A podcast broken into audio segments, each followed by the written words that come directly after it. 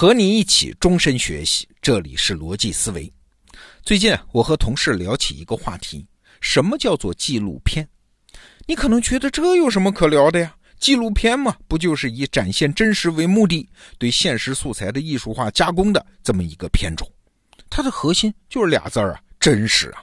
比如说著名的《舌尖上的中国》，讲的都是真人真事儿啊，真实就是这个小物种的边界，很清楚的呀。但是啊。深入了解纪录片的历史，你就会发现事情没有这么简单。什么叫真实？怎么记录真实？这个问题从纪录片诞生的第一天起，就是业界争论的焦点，而且直到今天，将近一百年喽，这个问题从来没有被彻底解决过。那今天我们就来聊聊这个过程啊。世界上的第一部纪录片呢，是美国导演弗拉哈迪在1922年拍摄的《北方的纳努克》。你想，1922年那个时候电影诞生没多久哎，但是电影人脑子里有一个清晰的意识，就是电影这玩意儿不应该只提供娱乐，还应该给大家看一点平时看不到的真实世界啊！我们好不容易拥有了这样技术，这个技术得发挥它的作用。对，这就是纪录片诞生的那一点初心。那好了，美国观众平时什么东西不大容易看得到呢？哎，导演一想，北极的爱斯基摩人的日常是咋生活的？这平时我们看不到。好，纪录片我们就去拍这个。第一部纪录片《北方的纳努克》，片名中的北方啊，指的就是北极的格陵兰岛。纳努克呢，是岛上的一个爱斯基摩人的名字。全片讲的就是这位纳努克在冰原上和恶劣气候做斗争的各种生活片段，什么用冰块盖房子呀，怎么用干枯的海苔生火呀，怎么用鱼叉之类的原始工具捕猎海象啊，等等。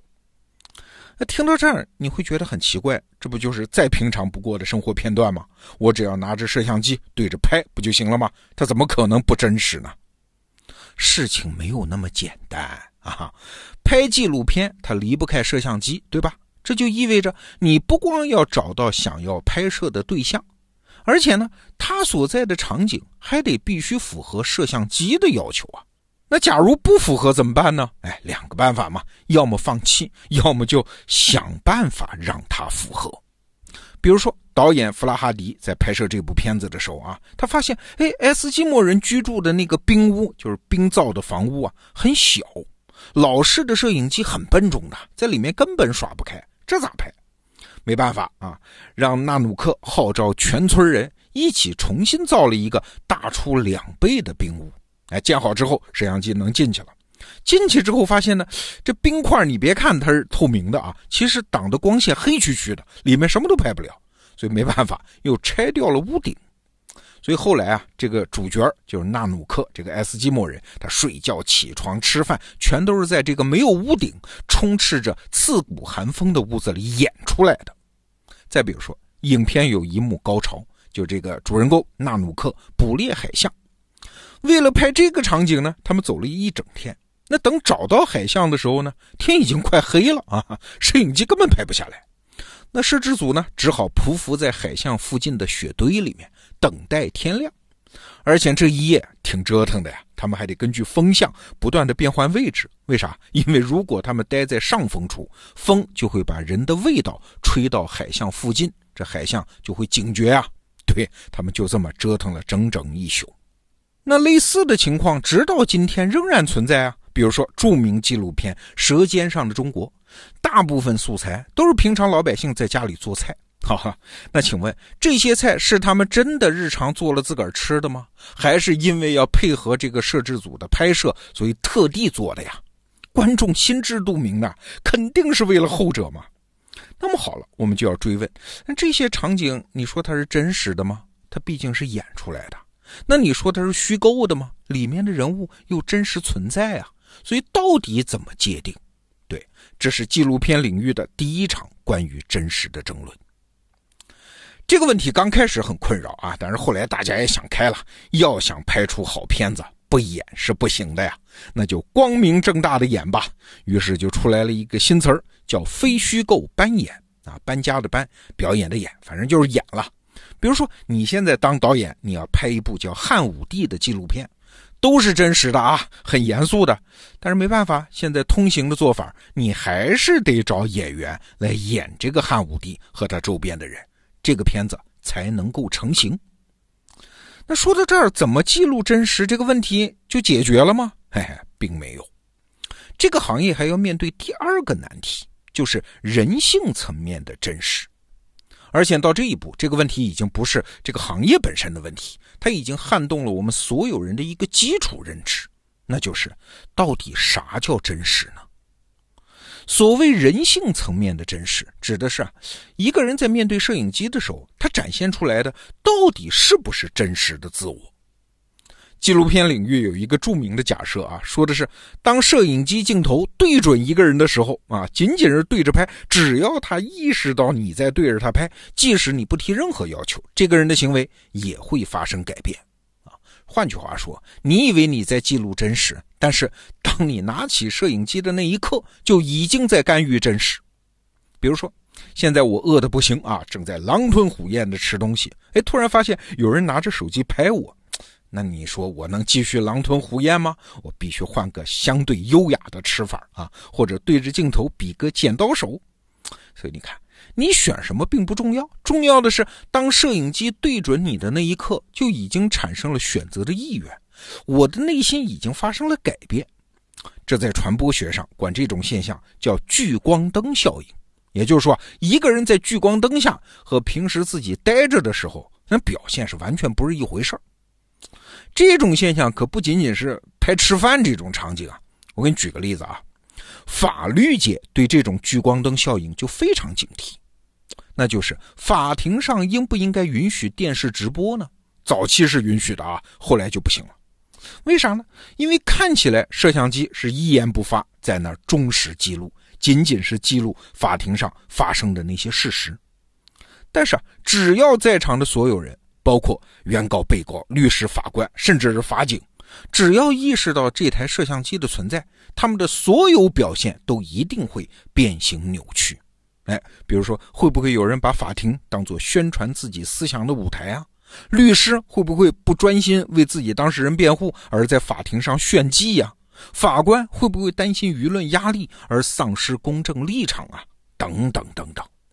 所以后来嘛，美国的大法官苏特就说了这么一句话：说摄像机绝对不能进法庭，除非你们从我的尸体上踩过去。好了，有人说那隐藏摄像行不行呢？我不让他们看到行不行呢？对，很遗憾还是不行啊，因为这又牵扯到纪录片的第三个问题，那就是伦理问题。伦理问题看起来很好解决啊，我只要做好人就行了。但是在纪录片这个行当，你想，记录真实和符合道德，这是互相矛盾的。很多时候啊，比如说你要面对一个要自杀的人，那请问你是救他还是记录他呢？你面对一场争吵，你会因为担心伤害当事人回避这场争吵呢，还是记录下来放给所有人看，从而更加伤害他们呢？你看这样的场景在纪录片的实操领域实在太多了。比如啊，几乎所有拍摄性工作者的纪录片，哎，这是一种很热门的主题啊。为什么热呢？因为容易获大奖啊。但是几乎所有的拍摄，你想拍这种题材嘛，性工作者都是没有征得当事人的同意。这些片子，它表面上都是以啊为这群人呼喊、保护他们权益啊，表面上打出来都是这些旗号。但是结果，你想也想得到，是无一例外的严重的伤害了他拍摄的当事人。你看，纪录片的使命是呈现真实，但是是不是所有的真实都应该被呈现呢？这本身又是一个问题。其实最近两年啊，我自己一直在想一个更新的问题，就是摄影机镜头它还能记录真实吗？比如说啊，比如说你来我们公司拍纪录片，那你能拍到啥呢？桌椅板凳、电脑会议室，我们公司的事实那是知识形态的事实啊。摄影机用画面它是记录不下来的呀。对你想想看，这个世界越来越多的事实是以什么人的思想啊、人的交流是以这些方式存在的。